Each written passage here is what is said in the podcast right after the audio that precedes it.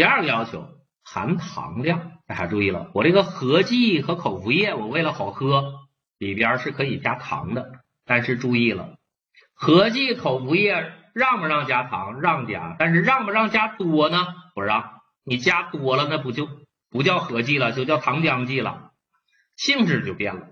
所以呢，大家注意了，合剂口服液可以加糖，但是含糖量不高于百分之二十。注意了，不让多加，不高于二十。好了，就记这俩要求啊，就记这俩要求就行了。这是合剂的要求，抑菌剂、含糖量，剩下的不占用课堂时间，剩下的你简单读一遍就行了啊，不用管了啊。好了，这是合剂和口服液的要求。那好，那接下来呢？下一个剂型，我们来看糖浆剂，也这么学。啥叫糖浆剂？不解释了。来看含有浓蔗糖药物的水溶液啊，药液里加糖，那就叫糖浆剂啊。药液里加糖就叫糖浆剂。好了，那接下来我看看糖浆剂有啥要求。大家看糖浆剂的要求就这两条。第一个要求跟合剂一样，如果用羟苯酯做防腐剂，浓度不能超过零点零五；如果用山梨酸苯甲酸做防腐剂，浓度不能超过零点三。好了，这就是我刚才说的，不管啥剂型，你加防腐剂就这个要求，有浓度的要求，羟苯零点零五，山啊山苯零点三。好了，这是第一个。第二个要求不一样的，糖浆剂加不加糖？必须加糖。而且还不让加少了，你加少了不叫糖浆剂，叫合剂。所以大家看，糖浆剂中的含糖量不低于百分之四十五啊，这个要注意，不低于百分之四十五。好了，你会发现糖浆剂跟合剂的要求挺像，抑菌剂的要求一样，含糖量的要求不同，一个是不让多加，一个是不让少加。好了，合剂糖浆剂有啥要求？咱弄明白了啊。糖浆剂长啥样？大家都见过吧？极脂糖浆啊，喝的啊，液体的叫糖浆剂。糖浆剂里是含糖的。那好，那咱们再来说一个含糖的煎膏剂。来看啊，煎膏剂呢咋做的？把饮片拿过来，用水煎煮，煎煮完的。煎煮液给它浓缩，浓缩成清膏，浓缩成黏糊糊的清膏了，往里边加入大量的炼蜜或糖，搅匀，形成的黏糊糊的半流体，这叫煎膏剂。我说一个煎膏剂啊，我们药房里卖的那个什么京都念慈庵的川贝枇杷膏啊，什么川贝枇杷膏啊，什么雪梨膏啊，这都是啥呀？煎膏剂。所以大家理解。啊，煎膏剂用水煎煮浓缩形成清膏，形成清膏了之后，再往里面加炼蜜和糖混匀制成的半流体，所以它叫煎膏啊。半流体不就是膏吗？啊，用水煎煮的叫煎煎膏剂，怎么来的？俗称膏滋或膏方啊，俗称膏滋或膏方。为啥叫膏滋啊？大家看，把药材煎煮形成清膏了之后，往里边加炼蜜。从中医的角度上来讲，这个蜂蜜是不是有滋补的作用？是不是补的？能补中益气。所以呢，煎膏剂有滋补的作用，所以叫膏滋。然后呢，我们来看一看煎膏剂有啥要求。第一个要求，你加多少糖？这是有要求的。我们反复的在说，我拿了一堆药材，把这药材放水里煮，煮完了之后得到的煎煮液再浓缩，浓缩成黏糊糊的清膏了。好了，这个时候往里面加炼蜜或糖。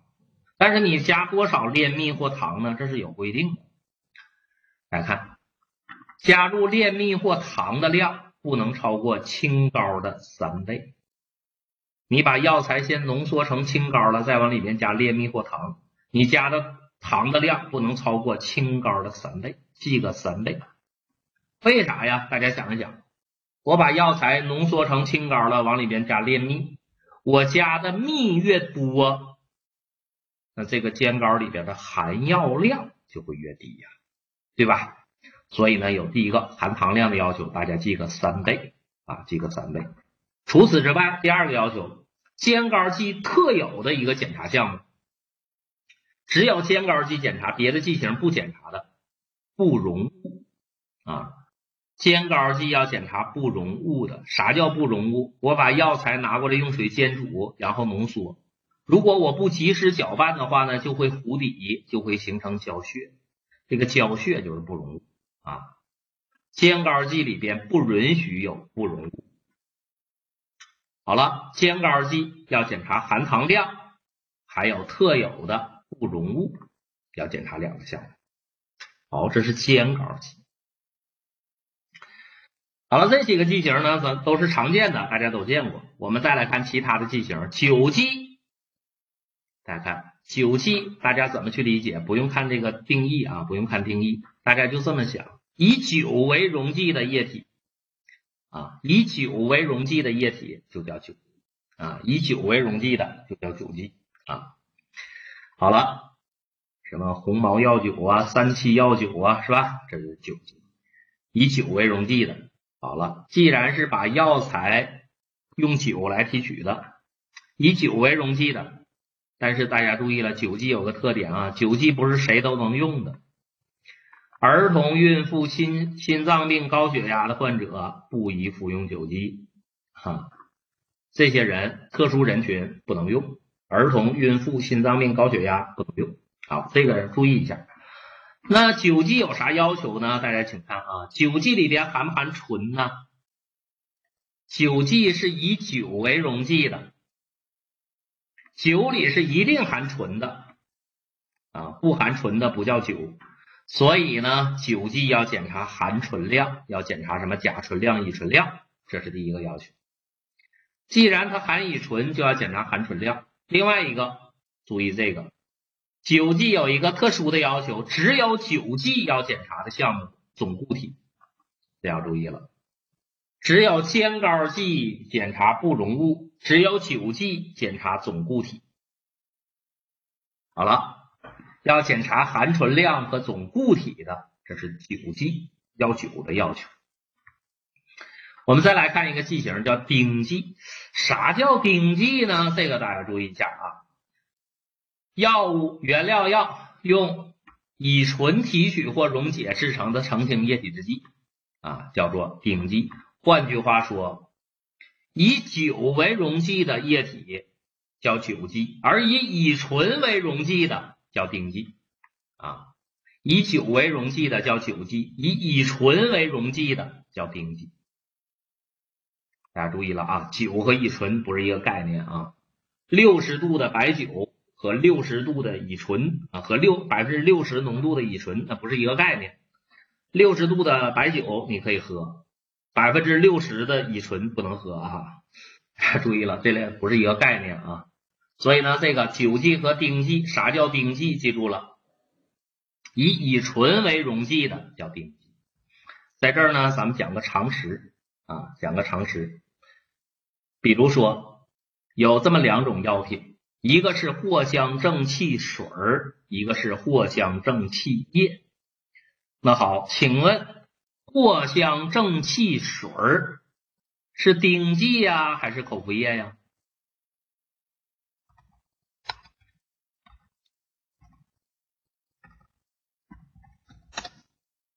请问藿香正气水儿它是丁剂呀，还是口服液呀？怎么去判断呢？就看它的溶剂是啥呗。藿香正气水的溶剂是水呀，还是乙醇呢？如果是水的话，那它就是口服液；如果是乙醇的话，那它就是丁剂。记住了，藿香正气水虽然叫水，但是它是含乙醇的啊，它是含乙醇的，它是丁剂啊。它是丁剂啊，藿香正气水虽然叫水儿，它是顶剂。再说一个，藿香正气液，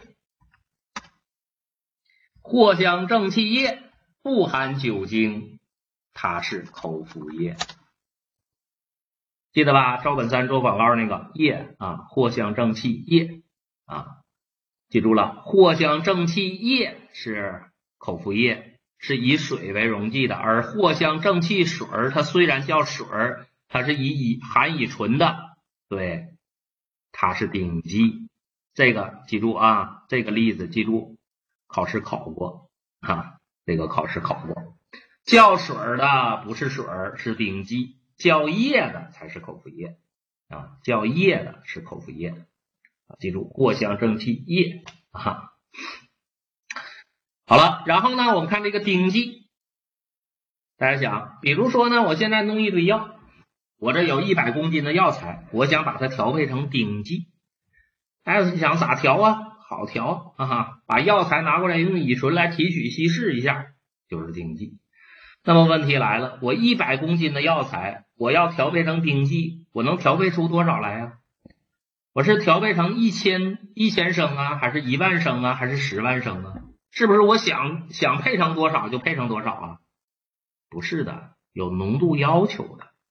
所以呢，大家看，丁剂是有含药量的要求，也就是说，对你调配丁剂的时候，对浓度是有规定的，不是说你想你想调成多大浓度的就想调成多大。大家看，大家看怎么规定的啊？如果是含毒性药的顶剂，一百毫升丁剂相当于原饮片十克；如果是不含毒性药的其他的顶剂，每一百毫升顶剂相当于原饮片二十克。好了，那请问，比如说现在呢，我有药材，我有中药饮片一百克啊。我有中药饮片一百克。第一种情况，如果呢，我这一百克的中药饮片里边含毒性药，那我想把它制成顶剂，制成多少毫升呢？含毒性药的药材一百克，制成顶剂，你得调配成多少？记住，独一无二啊，独一无二。对，好，三八四三同学，对，一百毫升顶剂相当于原饮片十克，因为我这个是含毒性药的，我有药材一百克，那我调配成顶剂就得调调成多少？一千。那好，好了，这个问题好。第二个问题，如果呢，我这一百克的药材不含毒性药，想制成顶剂，那我可以调配成多少啊？不含毒性药的。如果我这一百克的药材里不含毒性药，我想把它调配成顶剂，调配成多少？五百。八四六七的同学再算算。